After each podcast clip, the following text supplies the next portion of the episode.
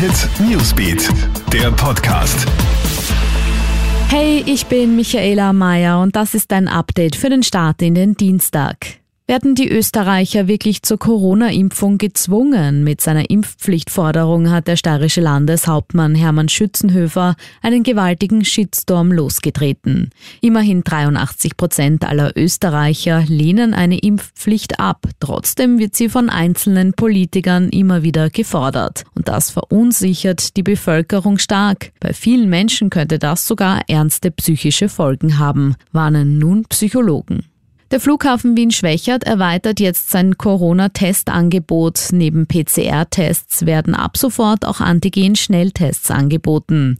Der Schnelltest am Flughafen kostet 35 Euro und kann jederzeit ohne vorherige Anmeldung durchgeführt werden. Der Befund wird dann nach kurzer Zeit via Mail an die Testperson gesendet, heißt es.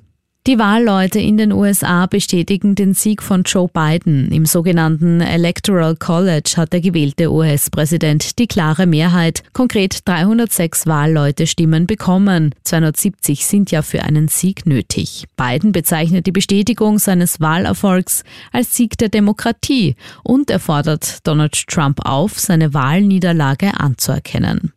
Und tragischer Vorfall in Tschechien. Ein privat gehaltener Tiger hat einer Frau die Hand abgebissen. Laut Polizei hat die Frau ihre Hand in das Gehege gehalten, um den Tiger zu streicheln, obwohl sie davor wiederholt gewarnt worden sei. Der Raubtierhalter, ein Verwandter des Opfers, sei bei dem Vorfall nicht vor Ort gewesen. Der Mann soll neben Tigern auch Pumas, Löwen und Leoparden halten. Die Polizei ermittelt. Alle News und Updates gibt's für dich immer im Kronehit Newsbeat, laufend online auf kronehit.at und in unseren News Podcasts. Kronehit Newsbeat, der Podcast.